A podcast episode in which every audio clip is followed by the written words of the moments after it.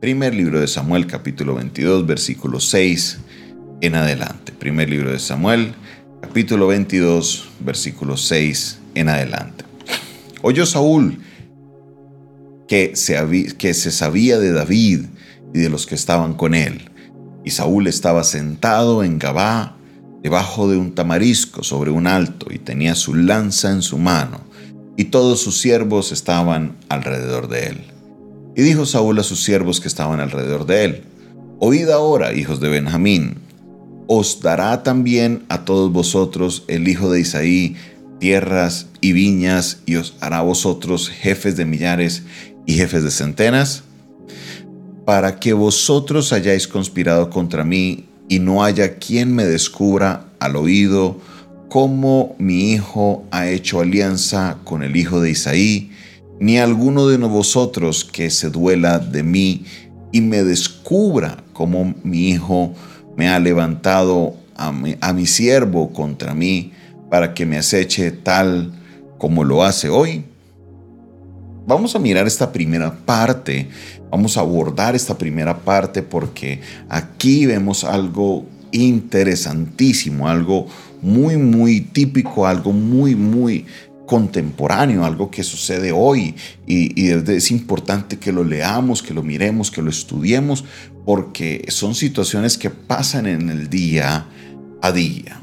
Después de que eh, David logra esconderse y salir de la tierra de Moab para ir a Judá ahora, resulta que Saúl oye que había gente que sabía de él y de los que estaban con él y no se lo habían dicho a él. Entonces empieza la máquina de Saúl a conspirar, a inventar, a, hacer ya asunciones que absolutamente tienen que ver nada con la realidad. Lo primero que dice es, eh, le dice a los hijos de Benjamín. ¿Por qué a los hijos de Benjamín? Porque Saúl era de la tribu de Benjamín y a la hora de él llegar al reinado llevó a su gente con él. Entonces él dice, bueno, de aquí quienes han recibido algo de David. ¿Acaso David les va a dar tantas tierras como yo? ¿Acaso David les va a dar tantas viñas como yo? Entonces, ¿cómo es que ustedes se unen primero para conspirar contra mí? Ahora en su mente está tratando de manipular la situación para que ellos le den información sobre David, para que ellos le hablen sobre David y les, les acusa de que ellos están conspirando contra él. Número dos, ¿por qué razón los acusa? Dice, porque no hay quien me cuente a mi oído cómo fue que David y Jonatán se unieron a hacer esta amistad y se levanta en contra mía. ¿Por qué? Porque este dice, eh, al final dice, y me descubra cómo mi hijo ha levantado a mi siervo contra mí para que me aceche tal como los hace hoy. Ahora Saúl tiene como un delirio de persecución. Resulta que ahora David está acechando contra Saúl.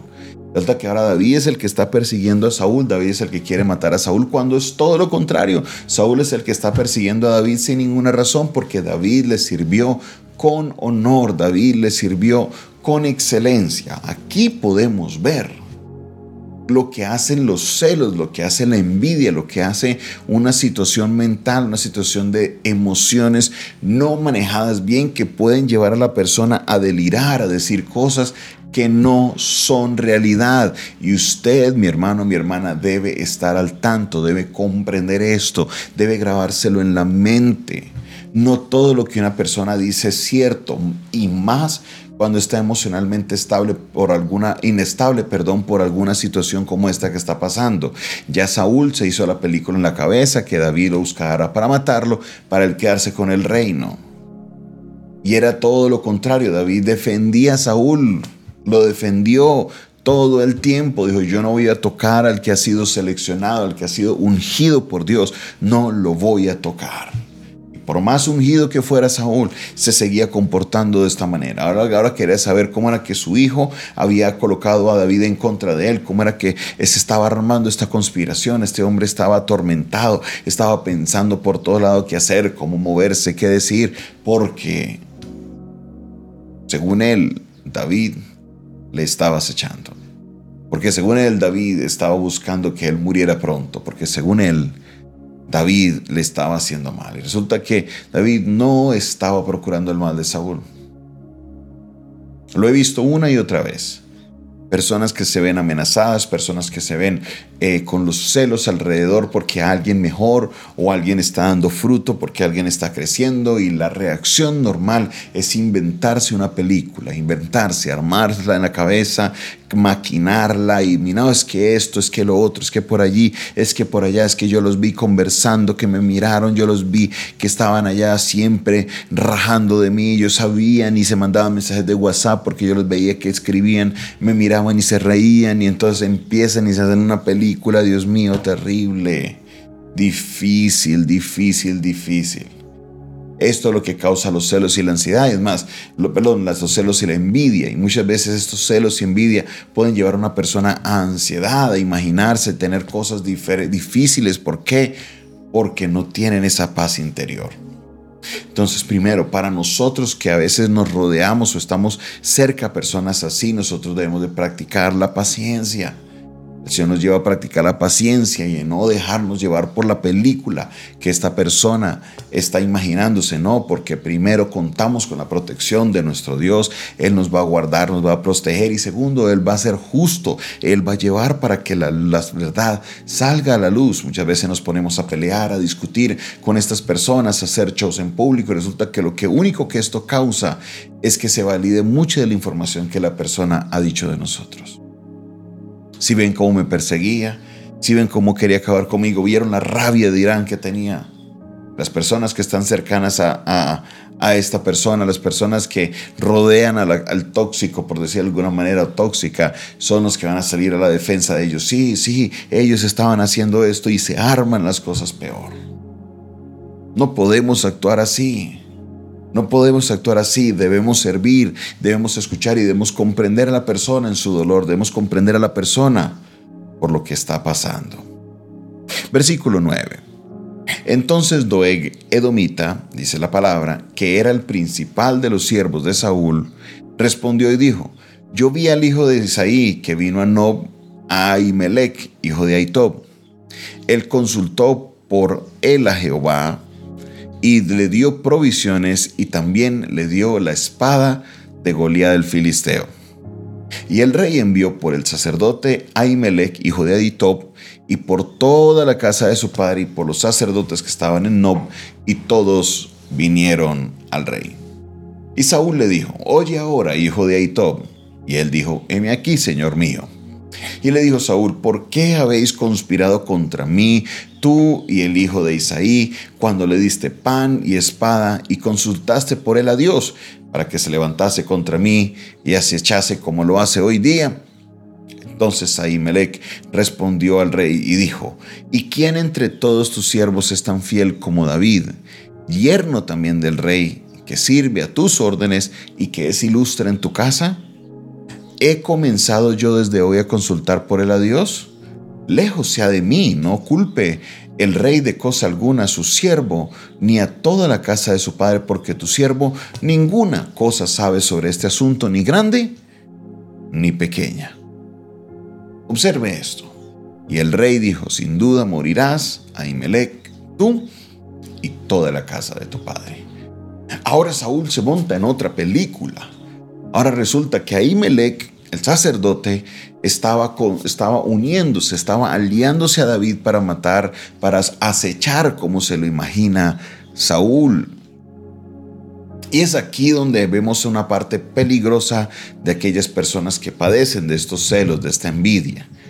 La parte peligrosa tiene que ver con la frustración que ellos tienen adentro al no poder superarse, al no poder ser, eh, mostrar algo y ver que esas personas que están alrededor sí lo están logrando. Entonces la manera de hacerlo es de colocar sobre ellos nuestra frustración, de crear una historia para colocarlos a ellos mismos como víctimas. Se victimizan las personas que pasan por este tiempo de celos y envidia con tal de llamar la atención. Pero Saúl llegó a un punto en que se creía esto y ahora toma la decisión de matar a un sacerdote inocente.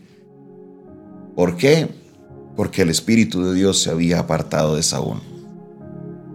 Un hombre que empezó bien, profetizaba, pensó eh, bien su reinado, ahora estaba cometiendo crímenes, inventando historias, fabricando historias, plantando evidencia, como sucede en muchos de los casos. Qué terrible, qué difícil.